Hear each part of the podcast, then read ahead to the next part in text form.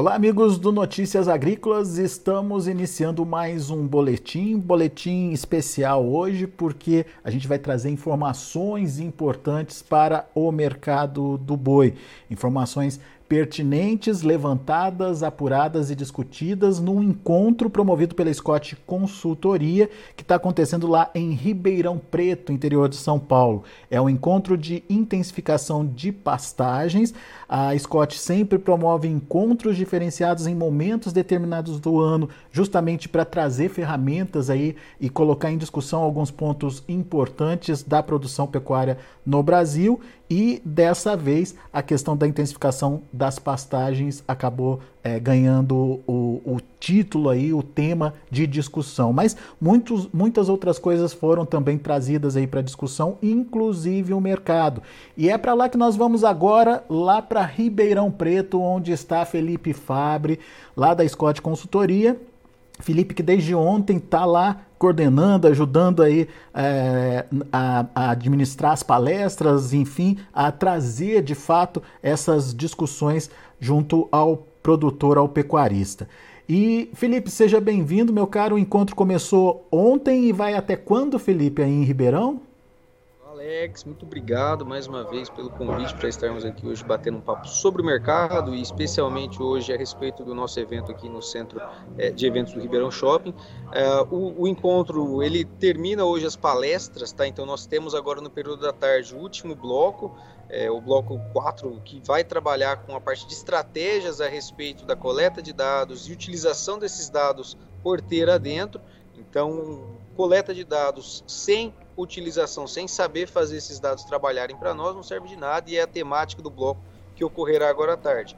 E amanhã, fechando o nosso evento, nós teremos um dia de campo numa unidade industrial da Barimbrug aqui em Guaíra, no interior de São Paulo, onde a gente vai ver todo o processo de formação dos lotes de sementes que chegam ao produtor, tá? Então, semente de forrageira que chega ao produtor.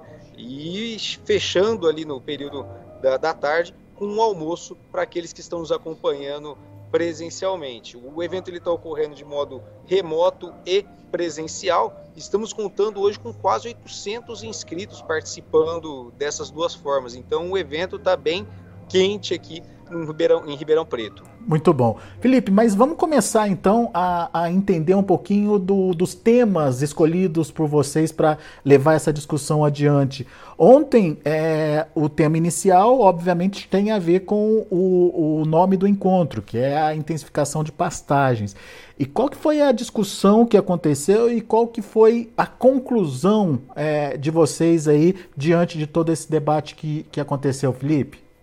Olha, o primeiro bloco ele teve como mote, como temática principal, seu pasto é uma lavoura. Por quê? Nós vemos hoje no mercado brasileiro que a pastagem ela não é tratada da devida maneira, salvo exceções, tá? Salvo é, realmente exceções hoje dentro do mercado nacional. A gente ainda tem um desafio muito grande com relação ao potencial das pastagens no país e essa foi a temática que a gente procurou trazer para que o produtor ele possa identificar como cada vez mais ele pode produzir dentro de uma mesma área é, uma quantidade até superior do que ele produz hoje. Além disso, a gente trouxe temáticas a respeito da questão de procedência da semente forrageira, sabendo aí que a semente ela é o primeiro passo para a formação da nossa pastagem, que vai ser a nossa lavoura lá na frente, questões relacionadas a como a colheita dessa pastagem pelo gado influencia diretamente na questão de rebrotação dela depois, ou é, na passagem do período seco para o período, do período das águas para o período seco mais tranquila, de modo mais agradável, digamos assim, na pressão com relação à utilização de suplementação. Então, é, nós tivemos durante o período da manhã esse debate trazendo a potencialidade do pasto é, dentro da propriedade em ser observado, ser trabalhado como uma lavoura. Lembrando que cada dia mais a gente vê as áreas de pastagem no país perdendo espaço para as áreas de lavoura. E isso deve seguir ocorrendo nos próximos anos, mas é, pressionando positivamente né, a intensificação desses sistemas de produção a pasto. Então, o mote foi mostrar ao produtor os caminhos nesse primeiro bloco de como ele pode trabalhar para que isso ocorra. Ô Felipe, só para entender é, direitinho qual que é a dificuldade é, nesse tema, é a questão do investimento que tem que ser feito, é, é, é a questão da informação que ainda não chega de forma é, correta ao pecuarista. Qual que é o desafio, no final das contas, dessa intensificação das pastagens? Olha, ele acaba sendo mais, mais do que um desafio nós temos com, com, relação a essa temática. Um dos principais pontos, o uso de uma correção do solo, por exemplo, ele é bem é, dificultoso com relação aos produtores. A gente tem um entrave com relação àquele produtor um pouco mais antigo que está acostumado com um modelo de produção onde não era necessário aquilo. Mas hoje a gente já vem caminhando e mostra aí, ah, mesmo uma, uma, questão de uso de adubação na, nas pastagens. Então a gente tem um entrave muito grande culturalmente falando ainda, mas é, buscamos dentro desse bloco quebrar esse entrave cultural e trazer para quem estava aqui nos acompanhando quais são os benefícios de toda essa adoção dessas é, tecnologias dentro do sistema de pastagem. E eu imagino que o benefício tem a, tem a ver com rentabilidade, com lucro, com dinheiro no bolso, né? Exatamente, a gente abordou isso mais adiante, né? A gente teve um segundo bloco no período da tarde ontem que falou sobre integração para terminar, a temática do bloco era essa, buscando mostrar uma potencialidade que só o Brasil tem. Nós somos o único país no mundo que consegue trabalhar com três safras, que é a safra de soja, a safra de milho e a safra de capim. Ele é claro, a gente para fazer uma terminação desse gado a pasto no sistema de integração é mais difícil, mas a gente consegue fazer uma recria, a gente consegue trabalhar talvez com uma cria ali dentro em determinado período, onde a gente tem um ganho é, elencado aí que vem até na questão nutricional dessa, dessa pastagem, por conta das, das duas outras culturas que passaram, e um ganho é, de rentabilidade atrelado às duas culturas que passaram ali também. Então a ideia foi trazer no segundo bloco a temática sobre integração, que tem sido uma temática debatida não só no Brasil, mas no mundo, uma pressão com relação à sustentabilidade da produção pecuária muito grande e ano a ano a gente tem visto esse modelo de produção crescendo. Então tem muito produtor que ele tem dúvida com relação à área, eu consigo fazer em que padrão de área, qual é o tipo de sistema de adoção que eu vou entrar, qual que é o período em que eu vou é, entrar com a minha semente, eu vou entrar junto com o plantio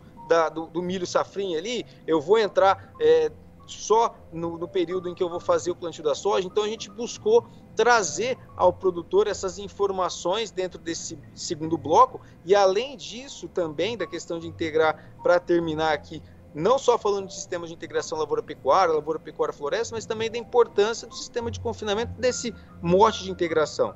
A gente sabe que a pastagem ela não dá suporte ao longo do ano todo para que você consiga trabalhar, às vezes, é, 100%. Então, o sistema de confinamento ele tem entrado cada vez mais nessa função de integrar também aquela produção a pasto. Então, a gente buscou, e, e semi-confinamentos também, então a gente buscou trazer todo esse mote e, por fim, a questão de sucessão familiar dentro dessa questão da integração, que é um dos grandes desafios que a pecuária, não só a pecuária, mas que a agricultura brasileira tem. Então, dentro desse segundo bloco que ocorreu ontem no período da tarde, nós discutimos todos esses aspectos com relação à integração no Brasil, como o produtor pode trabalhar dentro de cada região, que a gente tem as, as devidas particularidades, né?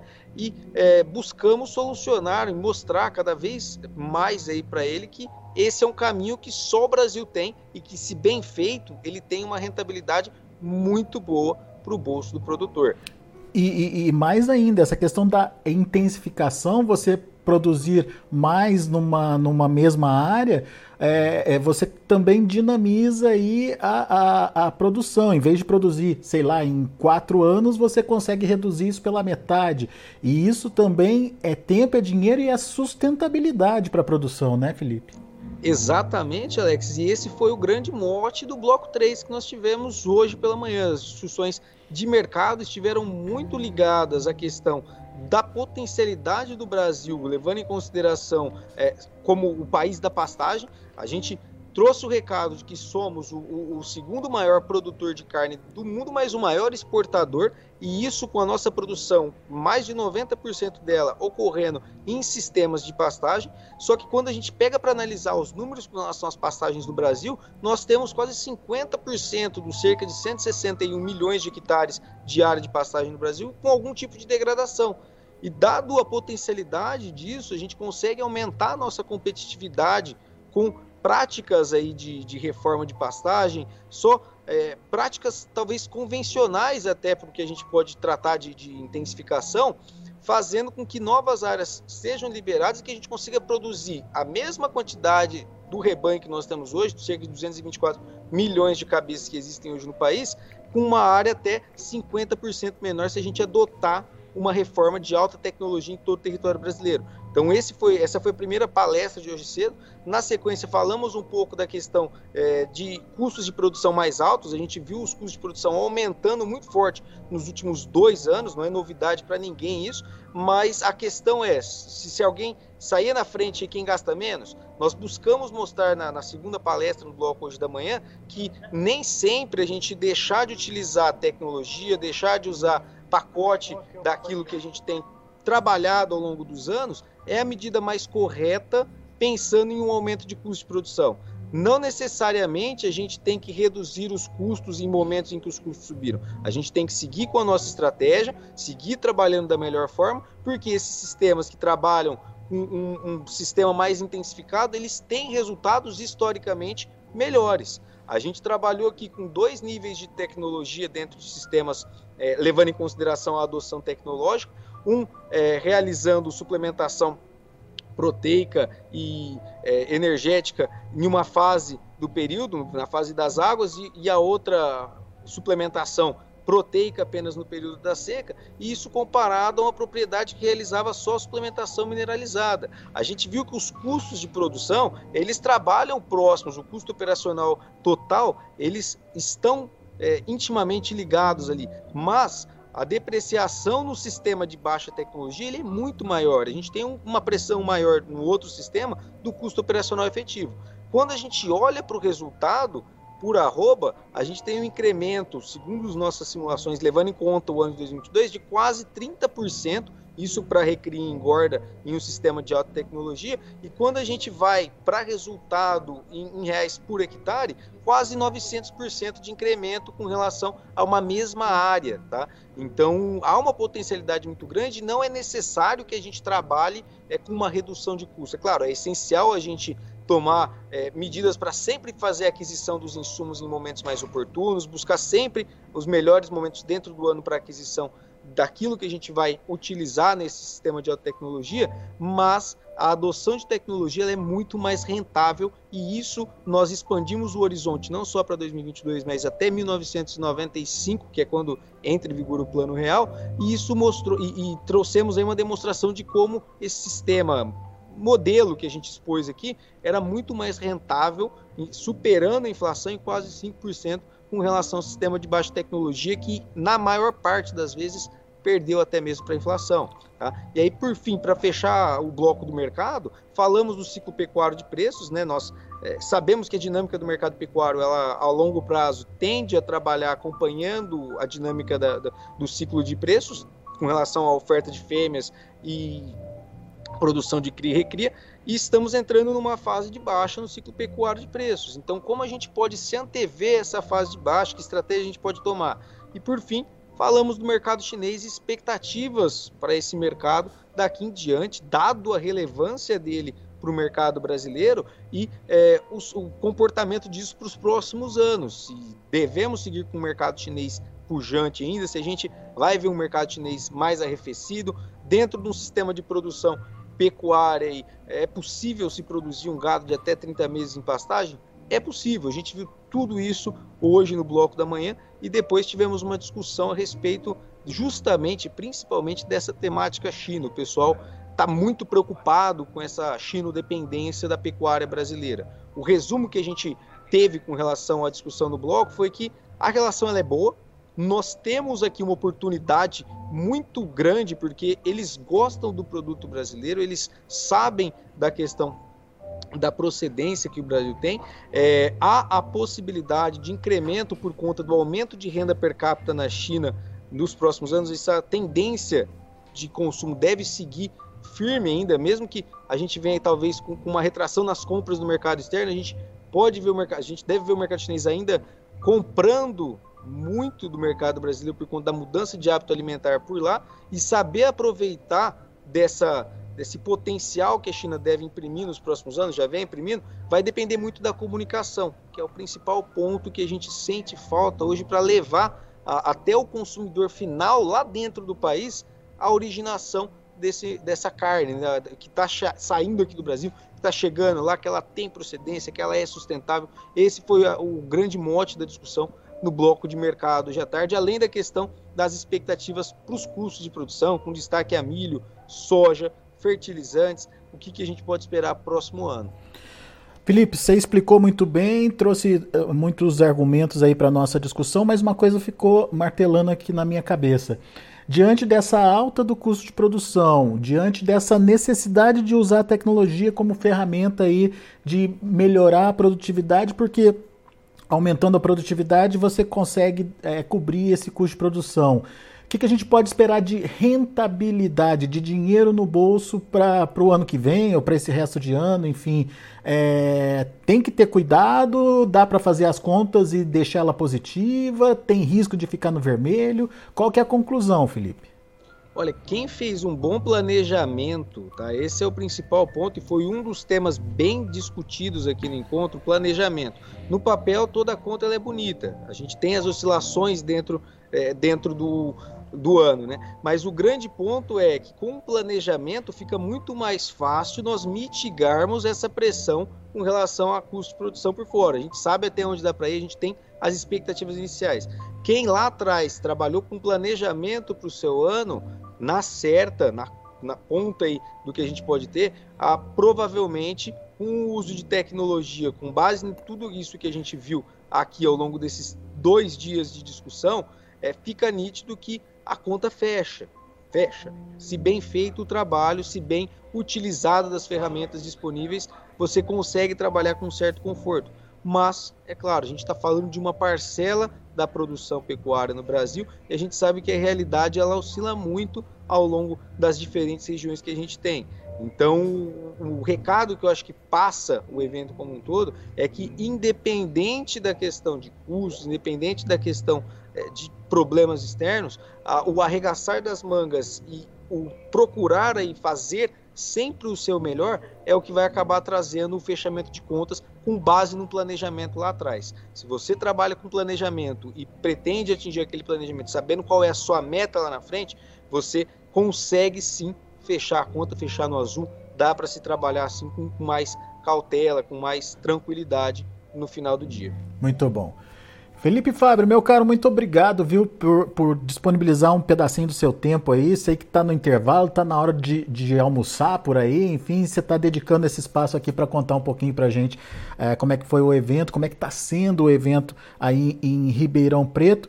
É, transmita uh, os nossos parabéns aí pro seu Alcides, Alcides Torres, da Scott Consultoria, que é um parceiro nosso aqui já de muitos anos no Notícias Agrícolas, e nos mantém informado das novidades aí de mercado, das novidades de tecnologia, enfim, é, novidades que podem ajudar aí o produtor a fazer essa diferenciação entre lucro e prejuízo, entre custo e investimento, enfim, coisas que podem ajudar uh, ele no dia a dia a tomar a decisão certa. Obrigado por enquanto, Felipe. Muito obrigado, Alex. Agradeço. Pode deixar que eu vou transmitir sim seus cumprimentos a toda a equipe da Scott Consultoria e é, portas abertas aqui sempre que precisar, estamos às ordens. Um forte abraço a todos e até mais. Até mais. Tá aí Felipe Fabre, Scott Consultoria aqui com a gente no Notícias Agrícolas trazendo um resumo desse evento que está acontecendo nesse momento, portanto, lá em Ribeirão Preto, no interior de São Paulo. Evento que, como o Felipe explicou, vai até amanhã, amanhã com um dia de campo é, realizado numa outra cidade ali pertinho de Ribeirão Preto, é, mostrando aí outras dinâmicas da produção. A gente agradece muito a parceria com a Scott Consultoria. A gente faz questão de divulgar é, quando tem um trabalho sério, um trabalho é, de aprimoramento de informação e principalmente de busca de ferramentas que podem ajudar o pecuarista aí na tomada de decisão. E nisso que o Felipe falou, no planejamento para evitar contratempos, principalmente em anos como esse, que a gente viu que praticamente não teve entre safra, não teve recuperação de preço, foi tudo ao contrário. Começo do ano, que costuma ser é, de pressão nas cotações, começamos lá em cima. Na hora que chegou a entre safra, que era para o preço subir, a gente viu uma queda, situação tudo invertida, enfim, fim do ciclo pecuário começando a, a, a acontecer aí. Uh, enfim, muitas coisas acontecendo e mudando a dinâmica de comercialização e precificação de preço. Por isso, estar planejado é sempre uma boa oportunidade, um bom negócio. A gente vai ficando por aqui, mas antes deixa eu passar como estão as negociações lá na B3 Mercado Futuro. Vamos ver. Boi gordo trabalhando de forma mista hoje, outubro R$ 297,95, com alta de 0,29%. Novembro é, também subiu um pouquinho, 0,1%, 304 reais. Dezembro, 305 reais, queda de 0,25%. E janeiro, R$ 305,60, queda de 0,29%. Indicador CPEA caiu 1,57%, fechou ontem a R$ 301,90. São os números de hoje do mercado do boi. A gente fica por aqui. Agradeço a sua atenção e a sua audiência. Se inscreva em nossas mídias sociais. No Facebook, Notícias Agrícolas. No Instagram, arroba Notícias Agrícolas. E em nosso Twitter, arroba Norteagri. E para não perder nenhum vídeo, não se esqueça de nos acompanhar no YouTube e na Twitch Notícias Agrícolas Oficial.